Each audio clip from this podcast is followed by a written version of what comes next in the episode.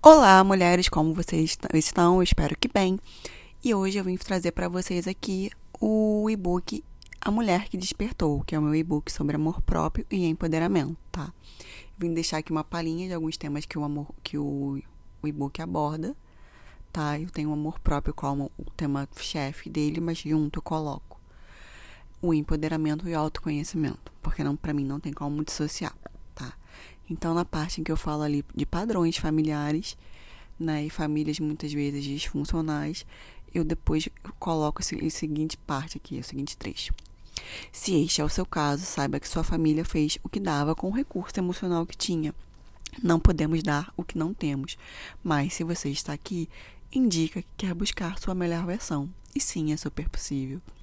Outras vezes, nossos pais e cuidadores querem nos proteger e acabamos em um ambiente de superproteção e não conseguimos amadurecer emocionalmente. Continuamos como crianças, buscando sempre a simbiose emocional. O processo de amor próprio envolve também o amadurecimento emocional.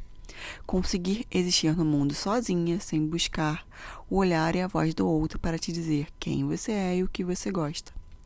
O amor próprio, um senso de eu, de identidade bem estruturada. É isso que ele é. Você sabe quem é, sabe suas qualidades, suas fragilidades e também admite seus erros. Isso não quer dizer não sentir insegurança.